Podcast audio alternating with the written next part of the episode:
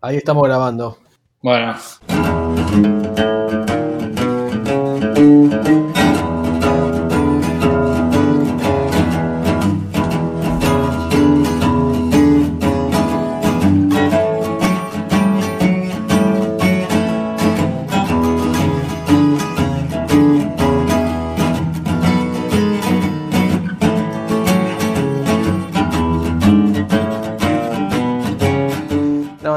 Tu show. Mi yo- Y yo soy un simple servidor. reidor. Soy un el, el reidor de mar de fondo. Nada más. Muy bien. Bueno, a ver, hoy se me vino a la mente, por otras cosas que no voy a contar, obviamente, eh, lo de hacerse cargo o no hacerse cargo eh, en la vida, ¿no? Eh, hay determinadas situaciones en las cuales uno queda envuelto y por alguna razón no se hace cargo. O sea, Ajá. omitís que lo hiciste o quizás estabas, eras testigo presencial y igual no lo decís, eh, no te haces cargo de la situación.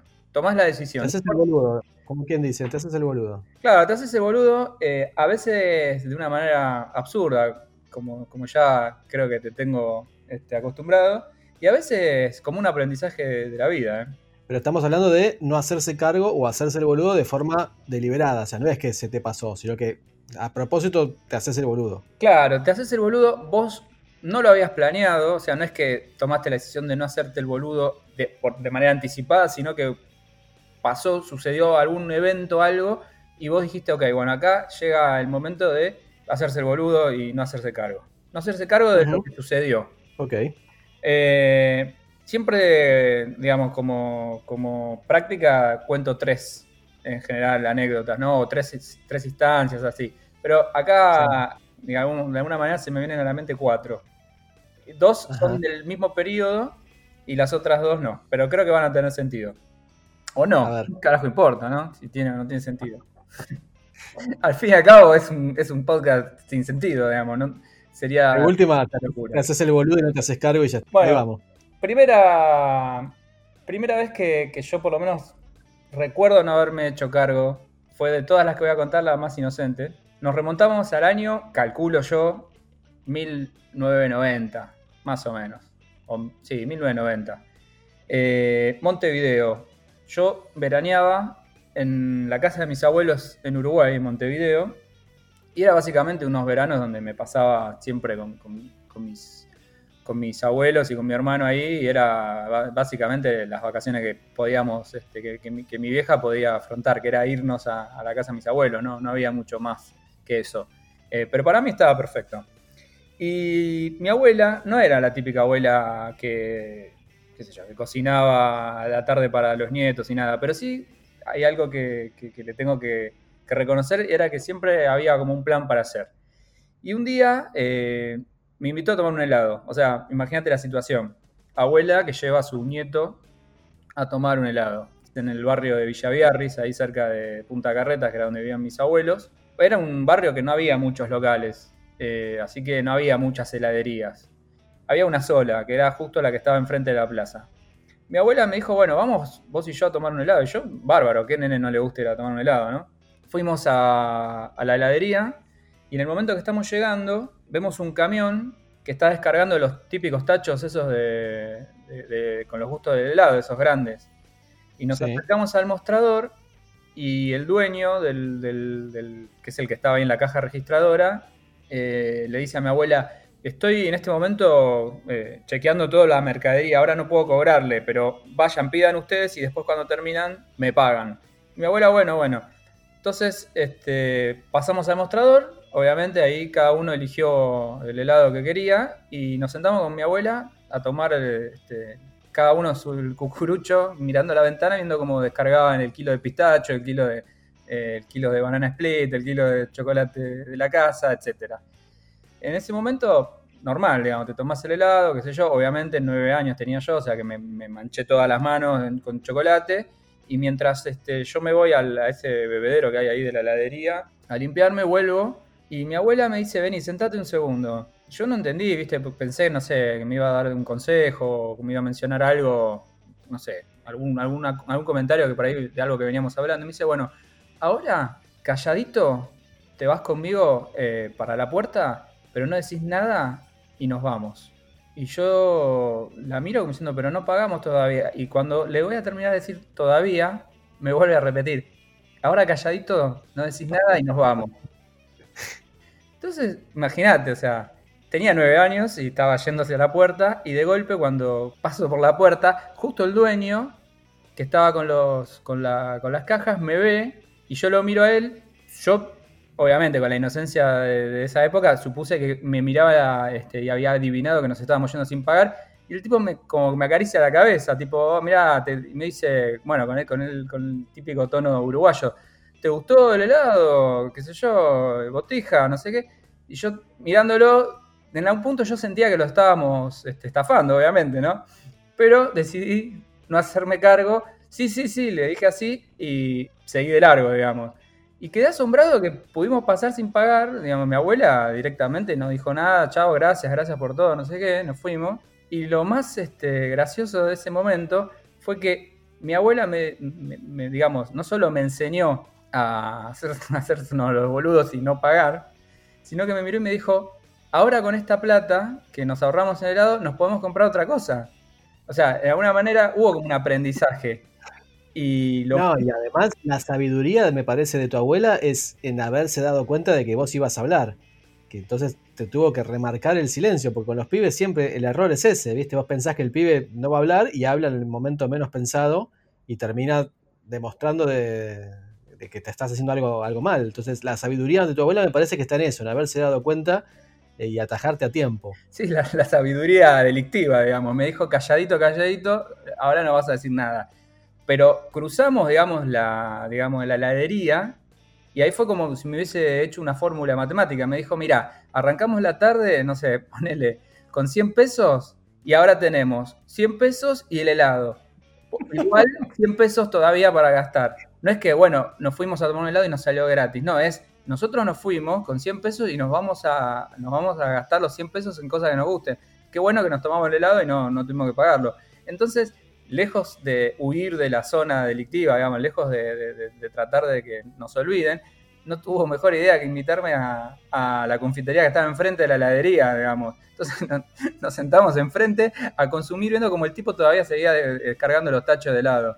Y mientras obviamente mi abuela era, era hiper compinche de todo lo que tenga que ver con azúcar, entonces le redoblamos la apuesta, el, shock diabético para, todos, digamos, y nos clavamos unas donas de esas con Coca-Cola, qué sé yo, después de habernos clavado el helado. Y obviamente metimos doble merienda por, por al costo de uno, digamos. Pero bueno, esa es la primera que yo recuerdo que, que, dije, ok, acá yo cuando el tipo me vio, me miró a los ojos, yo quizás tendría que haberle dicho, mirá, te, tenemos que pagar en los helados, digamos, porque yo realmente no, no, en ese momento no lo veía como, uy, mirá, vamos a hacernos los boludos y nos vamos. Pero bueno, esa es la primera que recuerdo de no hacerme cargo. Ahora, 30 años después, eh, cargo, nivel de cargo de conciencia.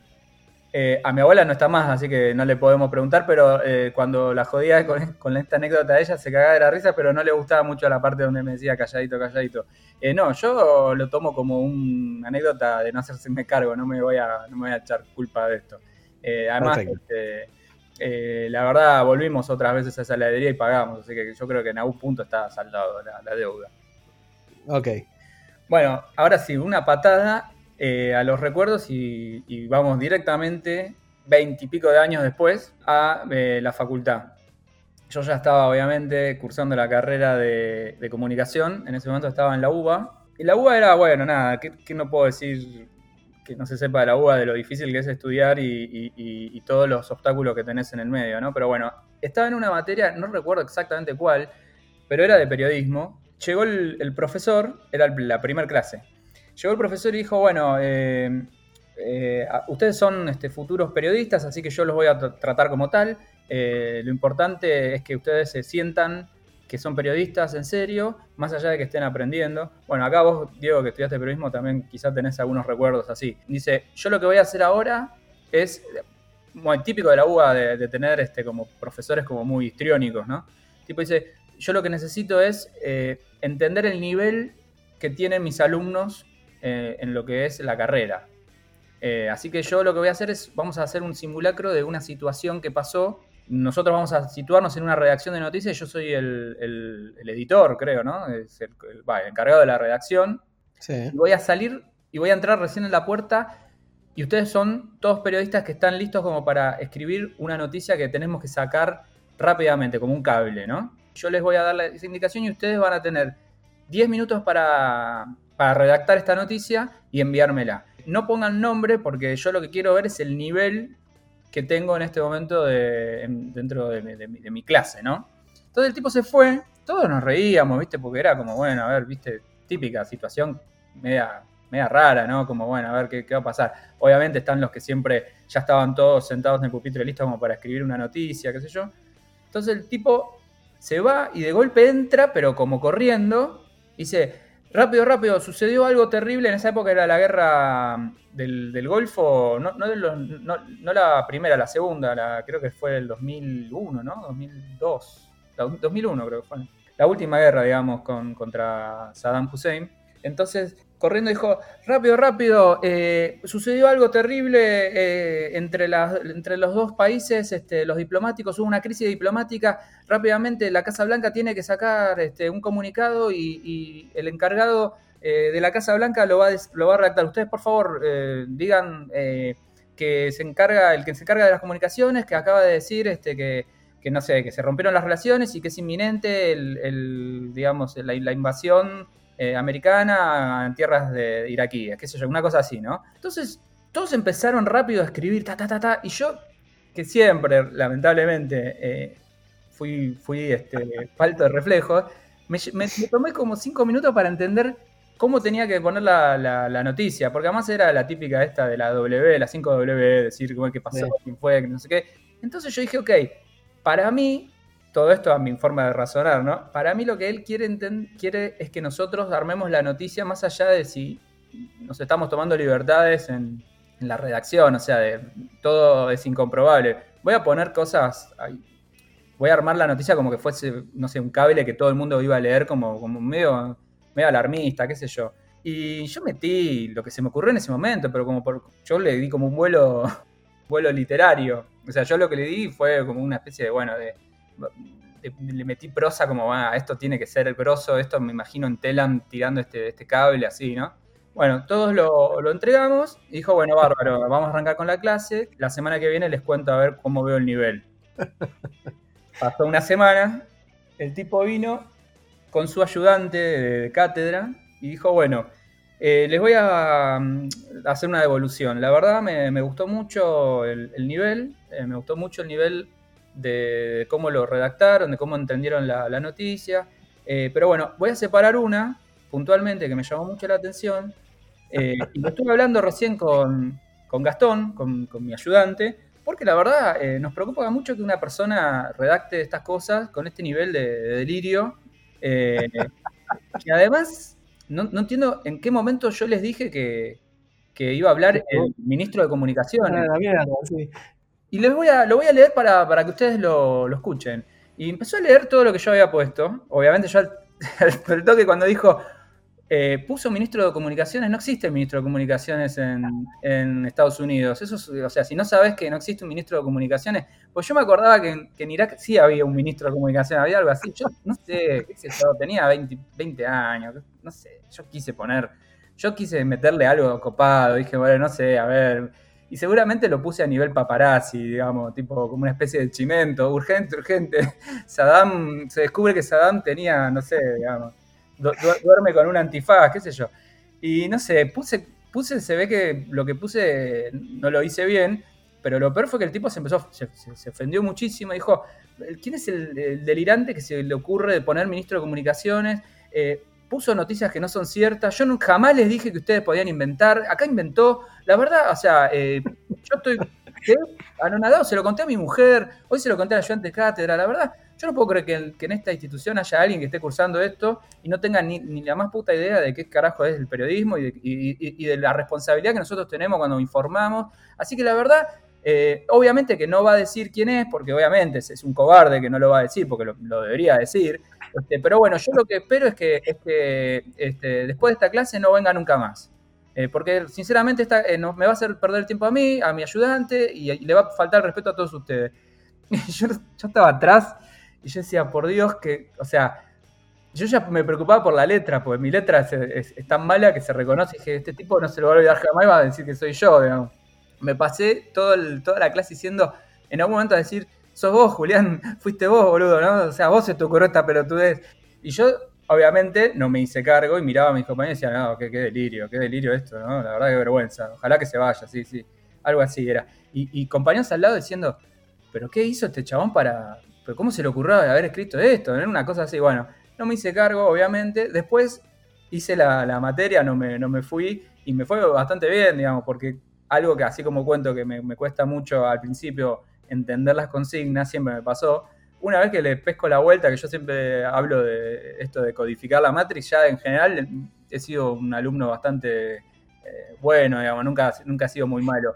Eh, al contrario, pero bueno, siempre la primera parte es bastante conflictiva.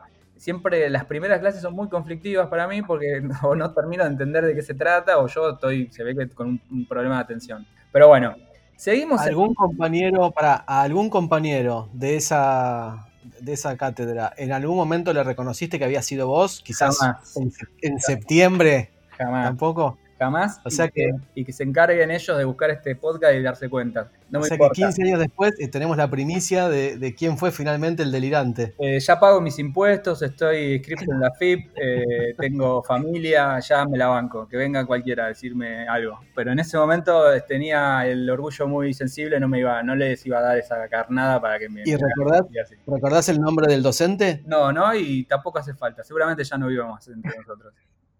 Seguramente lo, atropellaron saliendo de una redacción. Bueno, seguimos en el plano académico, pero nos vamos a cambiar de vereda. Estábamos en la educación pública, vamos a la privada.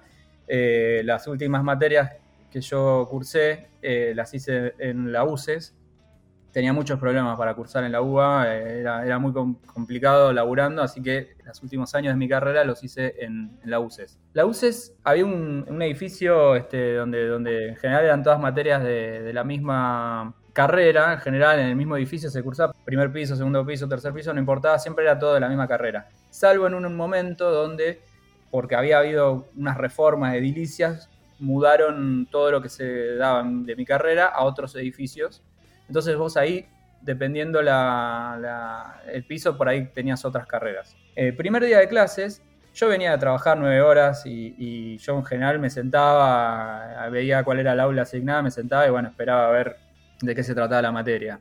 Y no me acuerdo exactamente cuál era la materia, pero creo que era, no sé si no tenía que ver con comunicación visual o comunicación 2, qué sé yo, esas, esas materias. Primer día de clase, veo la, del aula asignada, me siento en primer fila. Y agarro el celular, que en esa época creo que sería el Blackberry, no sé. Estaba ahí boludeando con el coso. Y había unas anotaciones en el, en el pizarrón, pero la verdad que no entendía muy bien que eran, porque a veces por ahí era de una materia anterior, qué sé yo. estaba, el aula estaba bastante llena, no veía a nadie conocido, pero me había pasado otras veces que, uy, no coincidía en, las materias y yo nunca estaba, este...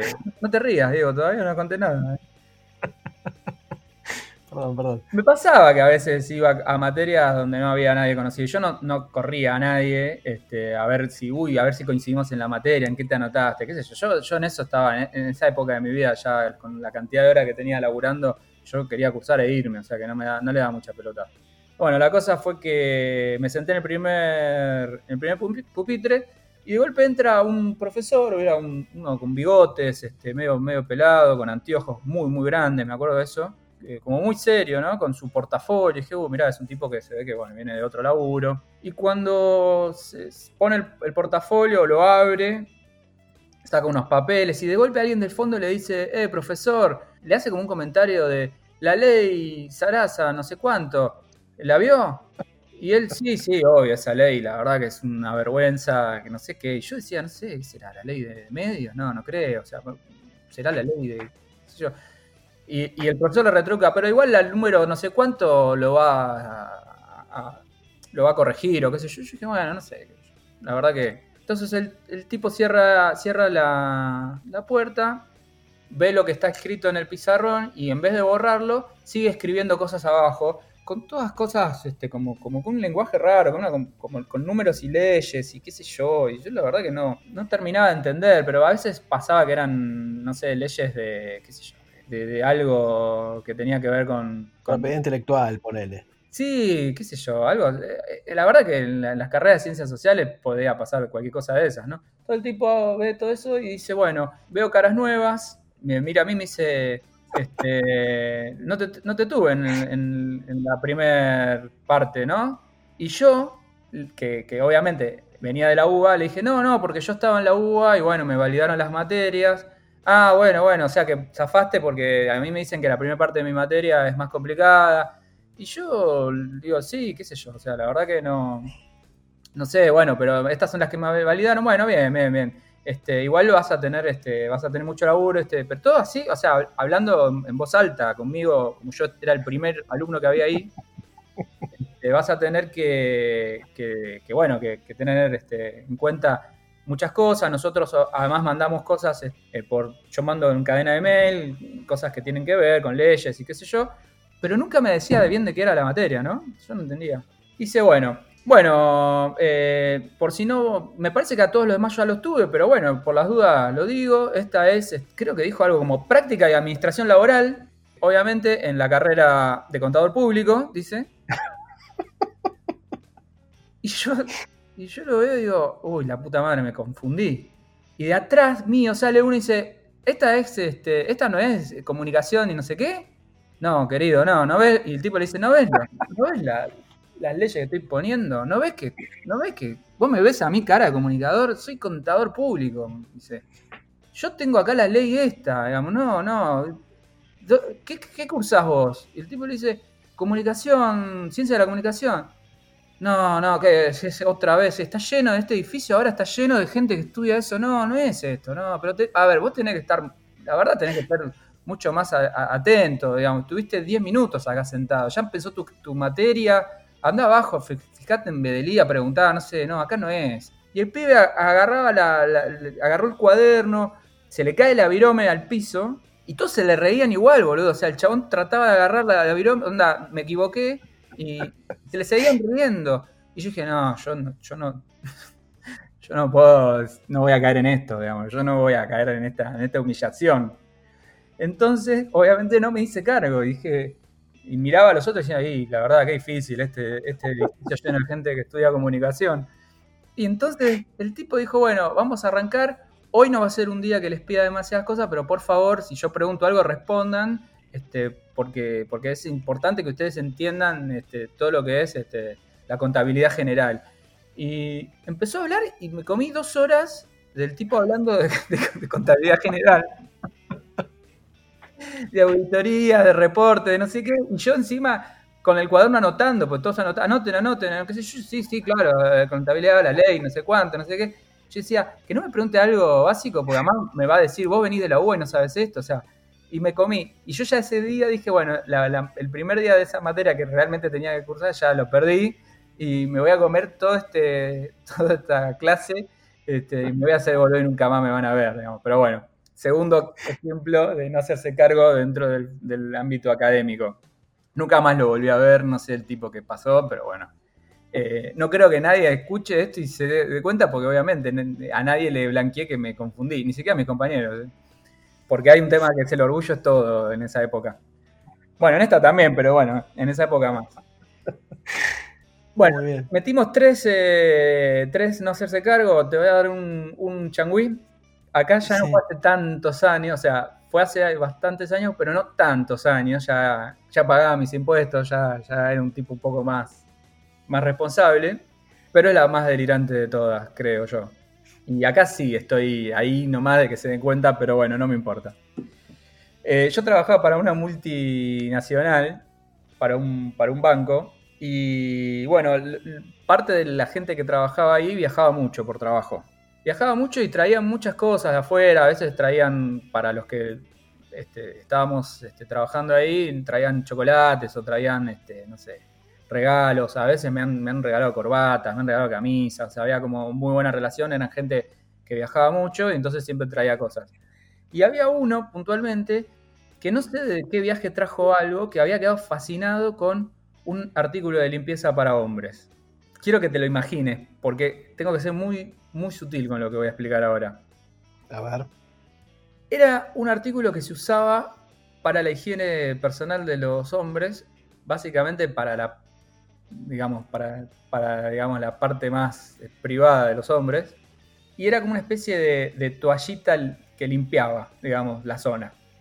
Y era algo que el tipo lo había visto en los mijitorios en algún país que no me acuerdo cuál, y era como que eran unas toallitas que, se sacaban con una mano y con, digamos, mientras la otra te ayudabas, digamos, después de, sí. de digamos, de, de, ser la opción número uno en el baño. Estaban en los mijitorios arriba y eran, este, se ve que eran como, bueno, como la nueva moda, digamos, que, era, yo acostumbrado siempre a ir a, digamos, a los baños que, con suerte corre el, corre el agua, digamos, no, no, no lo había, este, visto bien, pero, pero decía, uh, mirá. Entonces el tipo estaba fascinado y había comprado, se había traído como un pack eh, de, todas esas toallitas. Y él tuvo la, digamos, la iniciativa de, instalarlo en los mijitorios. Un tipo que no laburaba de, otra cosa, digamos, no, no, no, tenía que ver con la limpieza de los baños. Pero en esa empresa los baños eran complicados, no eran muy, muy limpios. No te digo que era lo de una cancha de fútbol, pero eran complicados. Pasadas las 2 de la tarde ya el baño era era Kosovo. Este, pero bueno, se ve que el tipo alentó a, la limpieza y quedó fascinado con eso y dijo, bueno, voy a, voy a poner, voy, voy a poner en cada baño uno de estos, que eran como una especie de, toallitas, ¿no? Eh, vos entrabas y, bueno, la, operativa me imagino que era esa, te limpiabas, digamos, el, digamos, ¿cómo querés que lo... Eh? no, no hace falta, me parece ponerle nombre, no nos Bueno, no sé, si no, vos, vos podés acotar, vos, vos, podés encontrar la palabra que yo no encontré todavía para, retratar la situación. Digámosle el amigo, si querés, no sé. El amigo, perfecto. Perfecto. Vos ayudás a, higienizar al amigo. Eh, algo así. Entonces vos lo tenías ahí y, tenía como una especie de, Bueno, como viste, como son las carilinas, ¿no? Que tienen como la tapita esa, la, eh, perdón, el, adhesivo y vos sacás eso, ¿no? Pero era de una manera que vos lo usabas, tipo, salía rápido eso eh, con una mano. Yo creo que estaba armado realmente para, una mano. Y con la otra te estés ayudando, digamos. Bueno, yo cuando lo vi por primera vez, la verdad, me parecía una, una vergüenza. Decía, ¿qué es esto? Digamos, ¿qué, qué nos están tratando de adiestrar? Que el tipo dijo, uh, a ver, se lo llevo al zoológico donde yo trabajo para que los, chimpancés aprendan a, limpiarse. La verdad que no sé, yo lo tomé como y nos reíamos, con mis compañeros nos reíamos, tipo, qué, qué boludez esto, ¿a quién se le ocurre esto? Mira las cosas, a ver, a ver, eh, vamos a tratar de, educar a los incivilizados esto, bueno. Pero un día eh, se me dio por, por ir al baño y estaba en ese momento en pleno proceso opción 1 y veo esas toallitas ahí. Y dije, quizás esto es la solución, digamos, quizás realmente esto mejora algo. Quizás yo me voy siendo otra persona después, ¿no? dije, vamos a probar. El problema que yo tenía, y que sigo teniendo todavía, es que mis dedos no son dedos muy topados. Yo tengo, unos dedos, no digo atrofiados, pero si no son atrofiados, están por ahí. No tengo un, nunca tuve. Y, veo a mi hijo lo mismo, veo que mi hijo tiene el mismo nivel de destreza que el padre. Este, no soy muy astuto con los dedos, o por lo menos no, suelen este, obedecer mis órdenes. Eh, entonces estaba en pleno proceso y yo terminé, digamos, la opción 1, terminé ese momento y dije, uy, mirá esto, pero yo no estaba tan convencido de probarlo, solamente se me dio por, por verlo y quise agarrarlo para leerlo, no sé, para verlo bien, a ver si realmente valía la pena y, usar uno de esos. Y en el momento con mis dedos se, me resbala y se me cae y se me cae adentro del migitorio. Todo el paquete. todo el paquete entero, ¿eh? Todo, el poner que trajo 10, uno se me cayó entero ahí. Y yo no, había llegado a tirar eh, el migitorio, no sé, el tanque, no sé cómo se dice. Sí, el botoncito, sí. El botón. Por ende, todo lo que yo había hecho quedó junto con. Se fundió en un abrazo con las carilinas estas. Quedó todo flotando ahí. Y en ese momento dije, uy, qué salame que soy. Pero en ese momento escucho que se abre la puerta del baño. Entonces lo único que atino a hacer es, digamos, salir de ahí, digamos, y me voy directamente al lugar de, para lavarme las manos. Y justo el que entra es el tipo que había traído esos paquetes. y lo ve flotando y me dice, Julián, ¿vos viste esto? Y digo, ¿qué, qué? No, me dice, no lo puedo creer, no lo puedo creer, mirá esto. Y, yo le digo, ¿qué, qué? Mirá lo que hicieron. Pero, pero, no puede ser. Pero, pero qué estúpidos que son. Inservibles, dice. Animales, pero mirá lo que hicieron. Pero eh, el tipo lo tomó como algo, algo completamente personal. Onda, se burlan de mí. Imbéciles, me acuerdo, y dijo palabras peores, digamos. Este, pero dijo algo así como, pero hijos de puta, ¿cómo hicieron esto? O sea, te das cuenta, y yo al lado, lavándome las manos, lo miro y digo, ok, rápidamente el tipo no se dio cuenta que fui yo, no hay pruebas fehacientes que haya sido yo, olvídate, yo no me hago cargo. Y le dije, qué vergüenza, la verdad, y es que, viste, las cosas son así, viste, a veces uno intenta y mira, como, mira lo que hace, mira cómo te lo demuestra. No, no, esto, escúchame, no, no eh, ¿sabes qué? Ahora voy a ir a hablar, este, voy a hablar con la secretaria, del gerente, esto, esto lo van a entender, quiero que lo sepan porque no, puedo, no puede ser, digamos. Esto, esto es, terrible lo que está pasando, digamos. Nosotros, ¿qué imagen estamos dando? ¿Qué imagen? Y yo, no, una imagen terrible, la verdad, me da mucha vergüenza. La verdad que no, no, te lo quería contar, pero la verdad que lo vi sí, la verdad que... No, no, así, ¿eh? Y el tipo mandó después un mail muy enojado pidiendo que por favor cuidásemos la, la higiene en este, en este trabajo, que era importantísimo, que era nuestra imagen, cómo podíamos estar tratando de trabajar así y la gente tirando en el meo todas las carilinas, digamos. Bueno, la verdad que yo este, ahora si lo escucha eh, le quiero pedir disculpas, pero bueno, no me podía acercar con ese momento, era demasiado, para mí era, era terrible. Fue solo un problema de mis manos, la verdad que yo tenía toda la intención de, de limpiar lo que había que limpiar, ¿no? Pero bueno, o sea, 15 años después pido disculpas. Muy bien.